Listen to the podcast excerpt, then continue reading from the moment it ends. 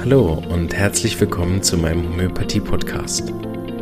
Mein Name ist Marvin Zander und ich freue mich darauf, dir diese alternative Heilmethode näherbringen zu dürfen. Ich werde dir die Hintergründe und Grundlagen leicht verständlich erklären, von meinen Erfahrungen und Erkenntnissen berichten und dir ermöglichen, alle Bereiche dieser ganzheitlich wirkenden Therapie kennenzulernen. Ich freue mich, dass du dabei bist und wünsche dir viele Erkenntnisse bei der heutigen Episode. So, einen wunderschönen guten Tag wünsche ich dir. Heute nur eine kurze Folge, aber eine ganz wichtige. eine wichtige für mich. Ähm, genau. Aber wir sind, wie vielleicht der eine oder andere mitbekommen hat, mitten im Umzug von der alten Praxis, von meiner Anstellung beim Stefan Bauer in Kur in unsere Selbstständigkeit, zusammen mit meiner Frau, die auch Homöopathin ist. Und deshalb nur eine kurze Folge und dann die nächsten Folgen, die sind dann vielleicht sogar schon aus der neuen Praxis. Da habe ich dann ein eigenes Podcastzimmer, das muss ich dann nicht mehr von daheim machen. Ähm, da freue ich mich sehr drauf und äh, genau, anlässlich dessen habe ich überlegt, worüber könnte ich da sprechen und äh, habe gedacht, ein gutes Thema wäre Dankbarkeit. Das ist ja etwas, was auch äh, im Coaching-Bereich und im Mentoring oder nachher auch in dem Gesundheitscoaching-Bereich sehr oft verwendet wird. Ne? Es gibt so Dankbarkeitsübungen, die ich dann schon vom Robert Betz kennengelernt habe. Und Dankbarkeit spielt natürlich auch eine große, große Rolle in äh, der systemischen Arbeit, Familienaufstellung, Psychologie, so, ne? Und ist natürlich auch eine innere Geisteshaltung, die man eben in den modernen Coachings viel hört, ne? dass Gedankbarkeit eine Schwingungsebene hat. Genau. Das habe ich gedacht, das ist gut, weil es eben wirklich auch ein wichtiger Beitrag ist. Ich möchte da trotzdem mit der Homöopathie anfangen und einen Fall erzählen, der für mich das sehr eindrücklich gemacht hat. Und zwar hatte ich eine Patientin, schon länger her, die war wie das oft so ist als Homöopath, die war bei x Therapeuten, x Psychologen, die hat schon Medikamente genommen, auch schon andere homöopathische Mittel und irgendwie hat nichts funktioniert. Und ich habe das damals von meiner ersten Lehrerin Anneliese Obermann gelernt, wenn jemand kommt und so diese Tendenz hat, ähm, also gar nicht wertend gemeint, aber der so Therapeuten verraucht. so, ne, also von einem zum nächsten geht und keiner kann mir helfen. Da muss man immer so ein bisschen aufpassen, dass man nicht der 15. Therapeut ist, der auch aufgeraucht wird, was natürlich vom Patient her gar nicht absichtlich ist oder also eben bitte keine Wertung darauf, ne? das ist einfach eine Beobachtung und wir haben halt alle unsere Muster und eins der vielen individuellen Muster ist eben Pati äh, Therapeuten zu verrauchen. Ja, andersrum gibt es das auch, ne? Patienten aufrauchen. das gibt sicher auch der Muster.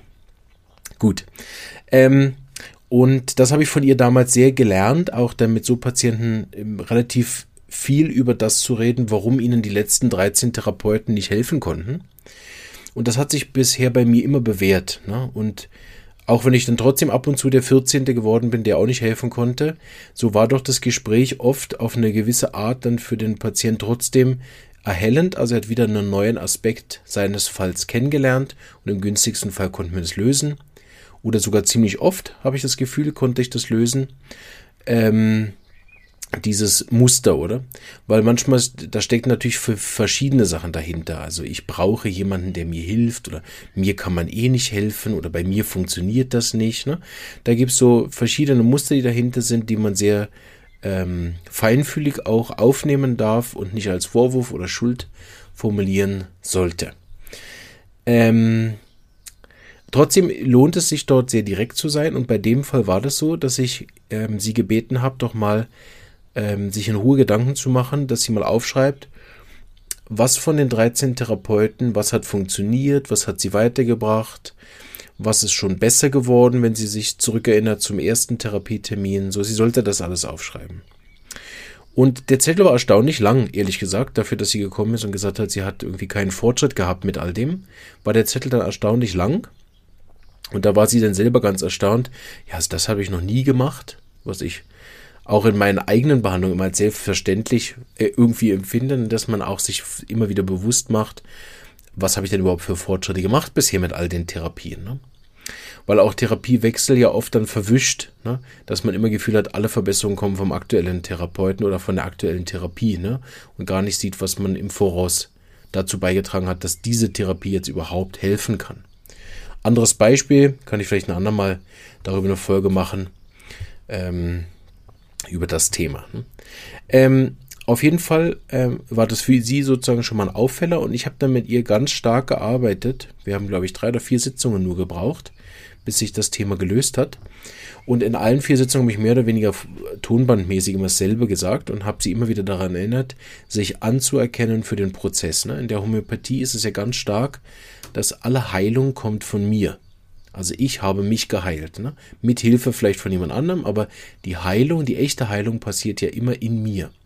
Ich gesagt, schauen Sie, das mag sein, dass der Psychologe und das Medikament und dies und jenes und das. Aber am Schluss hält entweder sie sich geheilt oder niemand. Und als ich sie soweit hatte, dass sie das sogar gesehen hat, auch, hat sie gesagt, ja, aber hier habe ich, ich ja das umgesetzt und hier habe ich ja das geändert in meinem Leben. Und ich sagte, genau. Und für das anerkennen sie sich jetzt, ist meine einzige Therapie, die sie bekommen.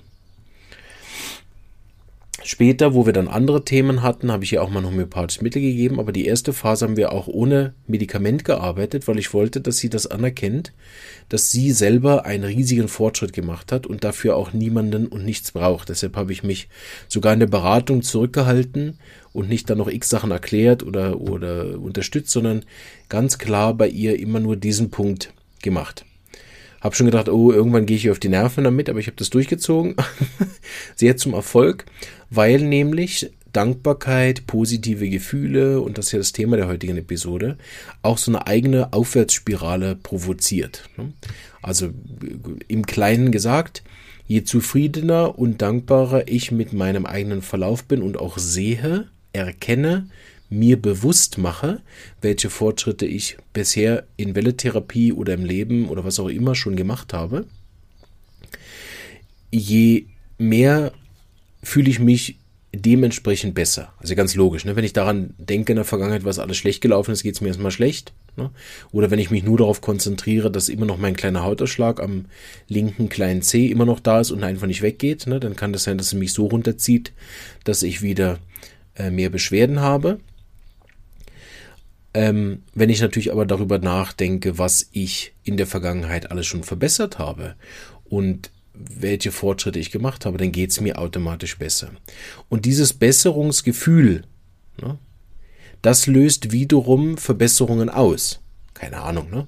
Je nachdem hat sie einen seltener Kopfschmerzen oder sie hat dann ein bisschen bessere Verdauung oder sie schläft besser oder sie ist glücklicher und dadurch läuft ihre Beziehung besser oder sie ist glücklicher und kann sich besser konzentrieren, hat das deswegen mehr Erfolgserlebnisse auf der Arbeit, so, ne?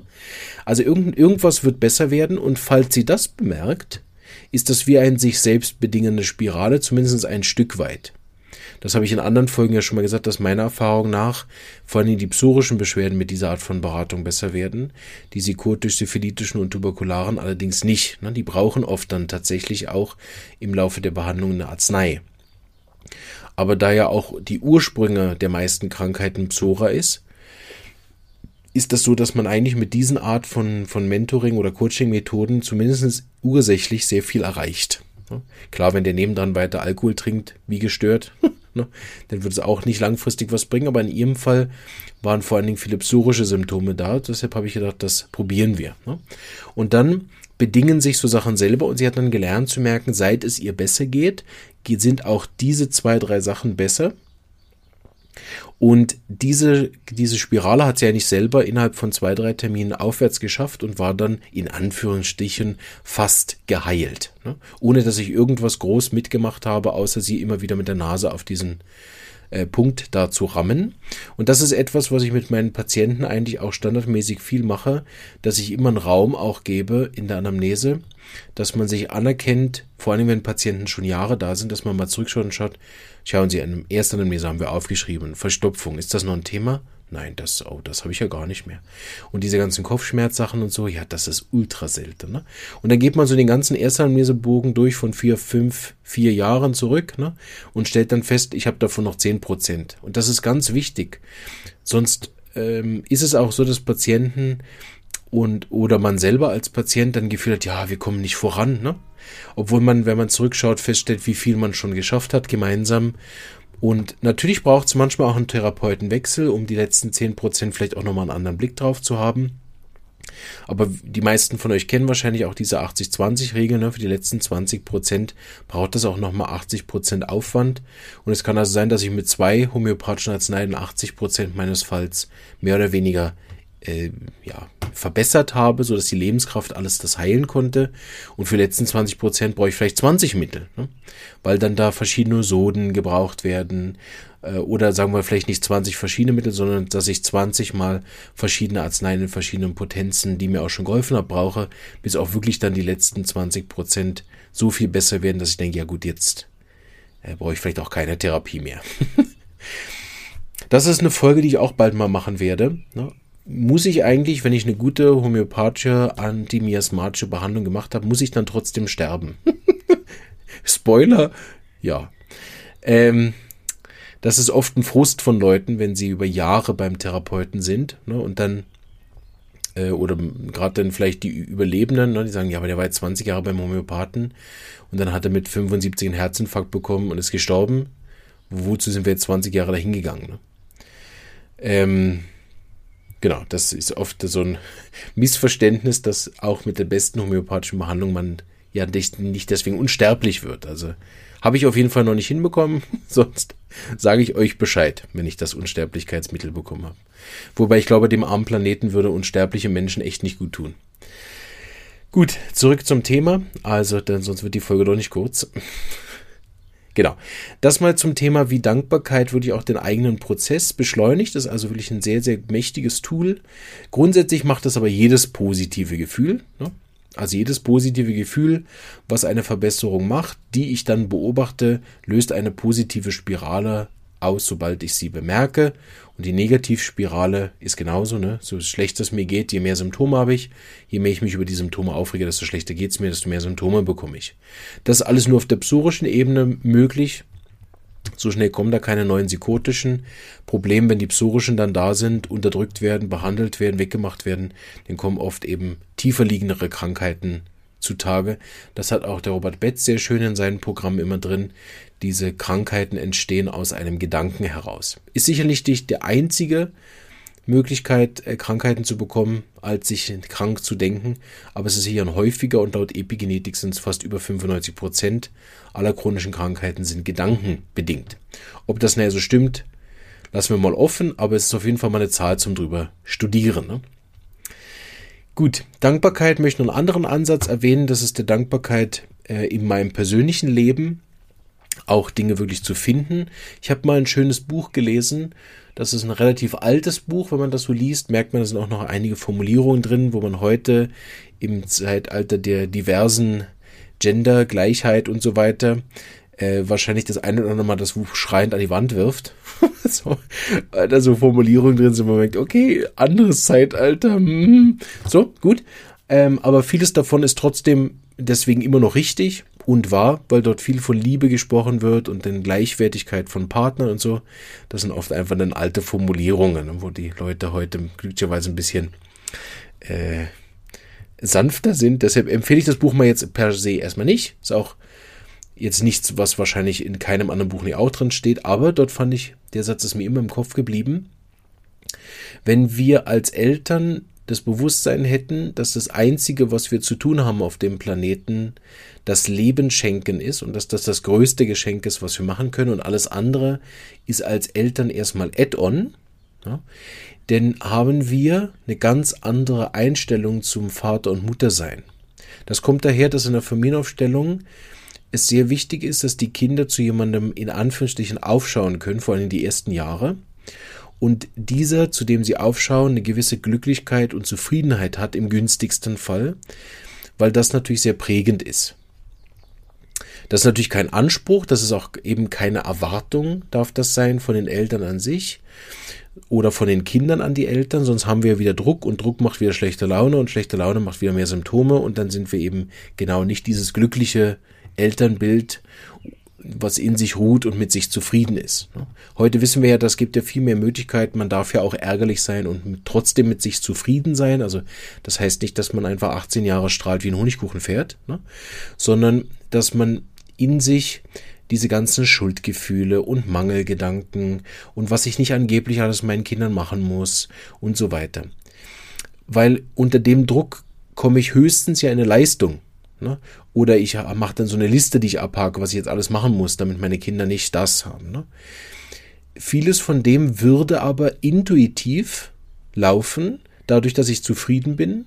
Und wenn ich mich in der Zufriedenheit trotzdem weiterbilde, also das steht ja nicht in dem Buch, super, das war's, ne? Du hast das Leben geschenkt, jetzt kannst du auch wieder nach Neuseeland fahren. so, lass der Kind irgendwo, na, keine Ahnung, bei der Babyklappe abgeben und sagen, so, Job erledigt. Das meint das Buch natürlich überhaupt nicht sondern dass ich damit eine innere Einstellung erwecke, wo, wo der Rest, was ich meinen Kindern zugute mache, aus einer ganz anderen Motivation kommt. Das ist etwas, was ich auch mal in einer Folge gesagt habe. Es macht einen Riesenunterschied, ob ich zum Therapeuten gehe, weil ich ein Problem habe, was gelöst werden muss, oder weil ich zum Beispiel, wie wir das in Berlin viel haben, an meinem Prozess arbeite oder weil ich sogar präventiv gehe. Ne? Und man merkt dann, dass die eigene Motivation, sich zu ändern, vielleicht nicht so groß ist, wenn es mir gut geht, wie wenn es mir schlecht geht, aber die Schritte gehen natürlich viel einfacher, weil ich nicht erschöpft am Boden liege, in halbem Burnout bin, sondern weil ich äh, mir es erstmal gut geht und denke, okay, an welchem meiner Punkte habe ich dann Lust zu arbeiten? Also lange Rede, kurzer Sinn. Wenn ich mit dieser Einstellung gehen könnte, dass ich als Eltern nicht eine Bringschuld habe meinen Kindern gegenüber, sondern mal das Minimum schon mal erfüllt habe und jetzt gucken kann, was will ich denn meinen Kindern noch bringen? Eine Ne? Dann kann ich nämlich auch all diese Elternratgeber unter einem ganz anderen Aspekt lesen. Ne? Sonst liest man da ja oft wie in der Schule, oh Gott, das muss ich und das muss ich und das muss ich und irgendwann legt man nach der Hälfte frustriert das Buch weg, wenn man denkt, schau wir eh nicht. ne? Wenn man aber sagt, okay, ich habe jetzt Bock, ich schlage das Buch mal an irgendeiner Seite auf, ich habe mein, mein Soll schon erfüllt, jetzt kann ich noch ein bisschen Add-on machen und äh, kümmere mich jetzt noch mehr um das oder bringe jetzt noch mehr das oder ähm, versuche jetzt mich dort noch weiterzuentwickeln, ne? dann arbeitet man zum Beispiel auch wahrscheinlich viel weniger an den Kindern und viel mehr an sich, ne? was ja oft so eine Projektionsfläche ist, dass man Gefühl hat, ich muss die Emotionen oder das Leben der Kinder beeinflussen, anstatt mein eigenes. Und das ist auch andersrum so, ne? wenn, auch als Kind wäre das ganz spannend, wenn ich das, was die Eltern gemacht haben, sozusagen nicht als Erwartung habe, ja, meine Eltern hätten mich mehr so und mehr so und mehr dies und mehr das und mehr jenes.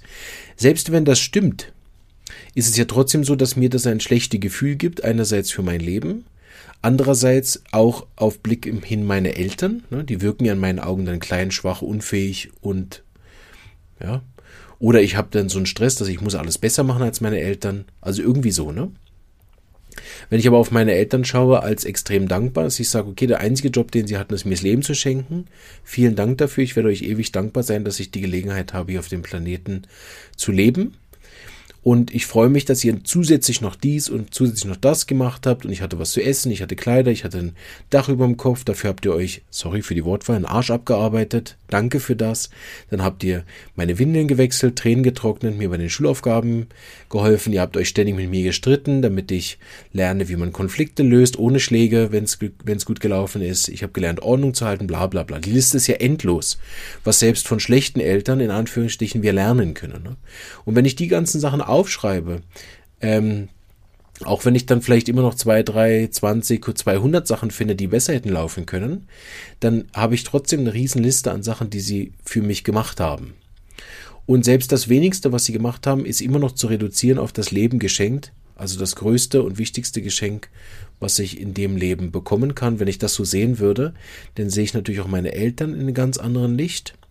Und ich sage das manchmal ein bisschen provokativ, wenn ich meine Eltern wieder als die Götter erkennen könnte, die sie sind, ne, dass sie nämlich Leben erschaffen können, dann sagt das über mich natürlich auch was ganz anderes aus. Also mal provokativ gesagt, ne, wenn ich jetzt denke, ja, meine beiden Eltern sind alle Krüppel, Versager und unfähig, ne, dann ist natürlich die Frage, okay, ich stamme von den beiden Krüppeln und Versagern ab, was sagt das über mich aus? Ne? Wenn ich aber von zwei Göttern abstamme, denn zwei Götter erschaffen ja keine Krüppel. Ne? Zwei Götter erschaffen auch wieder Götter und keine Halbgötter oder unfähige Leute. Das meine ich gar nicht. Es gibt ja auch das andersrum, dass man die Eltern wie übersteigert. und sagt, oh wow, die sind so groß, ich werde das nie schaffen, sondern es braucht realistische Ziele und deswegen ist dieses Ziel wieder so gut. Also das Minimum, was du, wenn du mal älter wirst oder bist, machen musst, ist den, deinen Kindern das Leben zu schenken. Damit ist der Minimum soll erfüllt. Na, und Rest kannst du dann noch Liebe schenken. Also auch dort wieder die Dankbarkeit zu sich, die Dankbarkeit zu den eigenen Eltern ist sozusagen auch die Wurzel vom Thema Heilung. Und wenn ich dem gegenübertreten kann, Richtung Dankbarkeit der eigenen Eltern, vielleicht sogar Dankbarkeit für mich, ne, meinen eigenen Weg, egal wie kurz der vielleicht ist im Leben, dass sagen kann, wow, ich habe die Pubertät überlebt, ohne alles in Schutt und Asche zu schlagen, nicht schlecht. Das muss mir erstmal immer nachmachen. so. Na, ich habe Ausbildungen überstanden, ich habe jahrelang der Tortur in irgendwelchen Schulen überstanden, wo man heute wissenschaftlich überall hört, ob man Hirnforscher hört, ob man Coachings hört, ob man Mentoren hört, ob man moderne Schulsysteme und Bücher liest, ne, dass, dass man ja mehr oder weniger wirklich 13 Jahre durch die, durch die Bildungshölle gegangen ist, ne, aus der heutigen Sicht.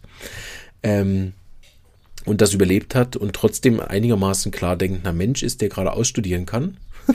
und diesen eine oder andere eigene Meinung behalten hat, dann findet man auch viel, wofür man sich gegenüber dankbar sein kann, stolz auf sich sein kann, auch wenn es vielleicht so triviale Sachen sind, wie ich habe laufen gelernt oder ich brauche keine Windel mehr. Na, das muss man natürlich nicht auf Facebook posten. Wow, guck mal her, ich brauche keine Windel mehr, seit ich eineinhalb bin. Aber trotzdem findet man dann auch wieder einen Haufen Sachen, für die man dankbar und stolz sein kann auf sich. Ne?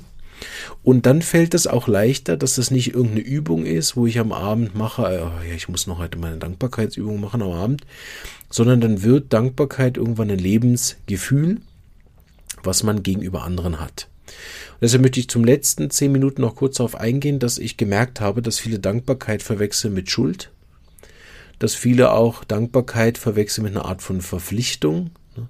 und dass viele sich dann in so eine Co-Abhängigkeit bringen mit den Leuten, für die sie dankbar sind. Also es ist ganz viel so, vor allen Dingen bei, sage ich mal, sehr sozialen Menschen, im Großen, jetzt da wirklich alle gemeint, sehr soziale Menschen haben oft das Gefühl, dass sie sich in irgendeiner, Art in eine Schuld bringen, Leuten gegenüber, die ihnen mal was Gutes getan haben. Also das ist oft so, ich das höre in der Praxis, ne, die haben dann einmal das gemacht oder einmal das gemacht oder hätten sie in einer schwierigen Zeit für eine Zeit lang unterstützt und dann sind so Leute dann haben das Gefühl, sie müssen jetzt ewig dankbar sein und sie dürfen auch nichts mehr sagen. Und auch wenn die Zeit, keine Ahnung, 10, 12 Jahre her ist, ist es trotzdem noch so, dass sie da irgendwie eine Art von Schuld, Verpflichtung haben oder auch sogar eine Verantwortung haben, dann für diesen Menschen dann auch in jeder Krise, die der andere hat, dann für ihn da zu sein, am besten gratis und so weiter und so fort. Ne? Und dann kommen viele Heiler, viele soziale Menschen in so eine Ausgebranntheit, weil sie dann auch sehr gut wissen, der hat mir dort geholfen, der hat mir hier geholfen, da kann ich jetzt ja nicht, da kann ich jetzt ja nicht so, da darf ich jetzt ja nicht so. Ne? Also wie in so eine äh, Abhängigkeit kommen, in eine Schuld, in eine Verpflichtung gegenüber. Und das ist auch wichtig, dass wir Dankbarkeit nicht verwechseln mit Schuld. Ne? Ich kann sehr, sehr gut dankbar sein für alles, äh, was ich bekommen habe von meinen Lehrern, sei es aus der Grundschule, sei es aus der Oberstufe, sei es aus all den Zusatztherapeuten, die ich dann in meiner Krise in der Schulzeit hatte, vom Lernwerk, von der Homöopathie, von Kinesiologie, die mir geholfen haben, durch die äh, Pubertät durchzukommen, dann die Ausbildungszeit von, von den ähm, äh, ja komm jetzt, Homöopathieschule in Zug von der SAI, jetzt habe ich es geschafft. Ähm, Ne, seit es dann auch die lange Zeit, die jetzt der Stefan Bauer äh, mit mir Supervision gemacht hat. Und für all das kann ich sehr, sehr dankbar sein. Das bringt mich aber nicht in eine Verpflichtung. Das bringt mich auch nicht in eine Schuld gegenüber irgendjemandem. Und ich bin dann auch nicht verantwortlich für das, was mit den anderen ist. Ne? Ich kann ja jetzt nicht meine Grundschullehrerin regelmäßig anrufen und sagen, oh, sie haben mich sechs Jahre durch die Grundschule gebracht, mir alles beigebracht, von Lesen und Schreiben bis Rechnen und so. Wie geht's Ihnen denn? Soll ich Ihnen noch so, ne?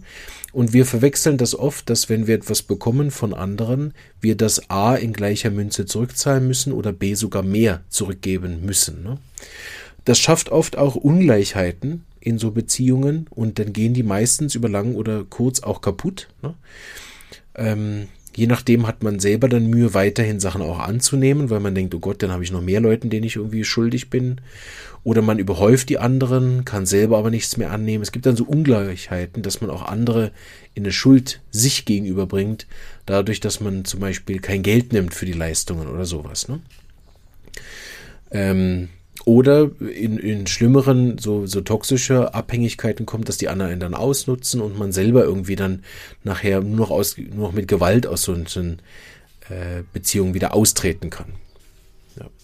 So deshalb Dankbarkeit auch immer überprüfen, ist das in eine, an eine Bedingung geknüpft? Ne? Bin ich meinen Eltern dankbar, weil, auch wenn ich das vorher gesagt habe, ne, weil sie mir das Leben geschenkt haben, bin ich ihnen dankbar. Aber am Schluss ist Dankbarkeit auch frei von dem und damit eine Variante von der äh, bedingungslosen Liebe, die ich gegenüber dann vielleicht auch meinen Eltern ja zumindest mal hatte, dass echte Dankbarkeit nachher eben nicht an Bedingungen geknüpft ist und vor allen Dingen auch nichts daraus fordert. Ne? Ich darf dankbar sein und muss trotzdem nichts zurückgeben. Aber natürlich darf ich das trotzdem, es ist ja nicht falsch, aber auch dann wieder, wie ich das vorher gesagt habe, ist es eine, eine unterschiedliche Motivation. Ne? Warum gebe ich dann Sachen zurück? Weil ich irgendwas schuldig bin, weil ich das will, weil ich unter Druck geraten bin, weil ich mich verantwortlich fühle? Oder gebe ich das, weil es mir entspricht? Ne? Kann ich in den Spiegel gucken und sagen, ich verhalte mich so, weil es mir das entspricht und weil ich dann zufrieden bin mit mir? Das sehe ich nämlich ganz oft, dass Leute dann einen Haufen Sachen schenken und sagen, und wie fühlen sich damit? Ja, ich habe immer das Gefühl, ich habe nicht genug geleistet für meine Kinder, für meine Angestellten, für meinen Chef, für meine Kollegen, für meine Studenten. Ich hätte noch mehr machen sollen. Ne? Dabei hat man ja schon so viel, ja, vielleicht nicht aufgeopfert, aber so viel gegeben. Ne? Und eben, wenn ich das nicht aus der Motivation mache von ich will das so, dann fühlt es sich eben irgendwann, vielleicht auch auf lange Sicht, eher an wie ein Aufopfern. Und ich glaube, dass unsere Kinder, vielleicht aus der Perspektive nochmal besprochen, auch zum Abschluss, das gar nicht wollen, dass sich irgendjemand für uns aufopfert, und wenn ich heute denke, wenn meine Mutter mir das anbieten würde, jetzt als Erwachsener sagen, wie wäre das, wenn ich mich für dich jetzt aufopfern würde, würde ich auch sagen, um Gottes Willen, bitte nicht. Und noch schlimmer ist es andersrum, wenn sich Kinder für die Eltern aufopfern. Ne? Fragt euch mal, wie das wäre, wenn eins der Kinder kommt und sagt, ich lasse jetzt alles hinter mir, ich opfere mich jetzt für dich auf. Und man auch denken, um Gottes Willen, ey, leb dein Leben, werd glücklich, aber weißt du, ich kann meine Probleme echt auch allein lösen. Und selbst wenn nicht, ist immer noch besser, dass du mich damit in Ruhe lässt und mich das selber tragen lässt. Ne? Mein, mein Schicksal hat mit mir zu tun und nicht mit meinen Kindern. Gut, hoffe die Folge hat euch äh, gefallen. Ich bin sehr gespannt auf eure äh, Inputs dazu. Vielleicht habt ihr auch eine ganz andere Meinung zum Thema Dankbarkeit. Aber ich denke, in einem Punkt sind wir uns einig, dass dieses Grundgefühl sehr stark äh, auch mit der Gesundheit zusammenhängt. So in dem Sinne wünsche ich euch eine dankbare Rückschau auf euer Leben, einen dankbaren Tag und äh, viel gute, positive Gefühle in der nächsten Zeit, damit ihr möglichst viel in der Positivspirale unterwegs seid. Alles Gute, bleibt gesund und bis bald. Ciao.